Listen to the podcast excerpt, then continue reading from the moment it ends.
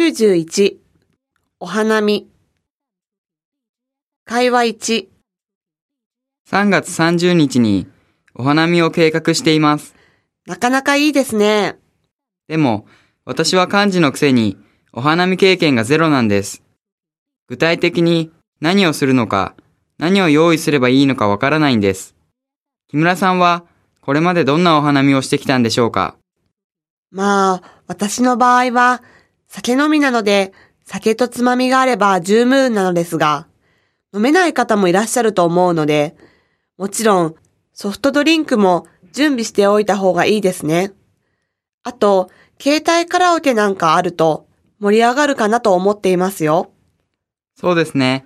じゃあ、仕事の後、酒屋に出かけて酒を買ってきますよ。ところで、つまみはどんなものがいいでしょうか？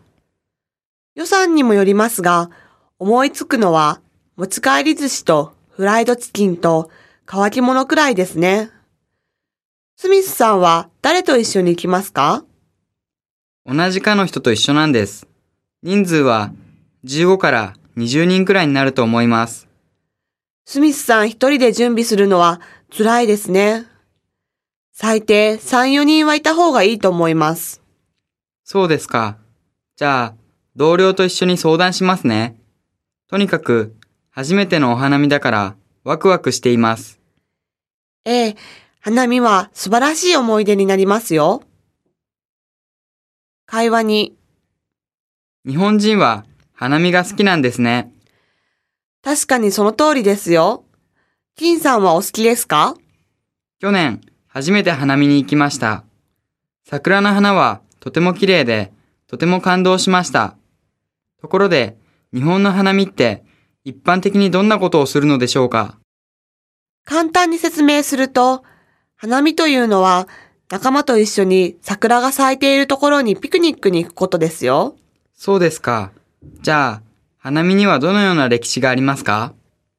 古い時の一般庶民にとっては、花見などする余裕はありませんでした。もともと関西地方には、払いとして3月3日の節句、または次の4日には、家の中にいてはならないとする宗教上の理由から、水辺や山野に出かけたのが起源です。じゃあ、貴族の場合は？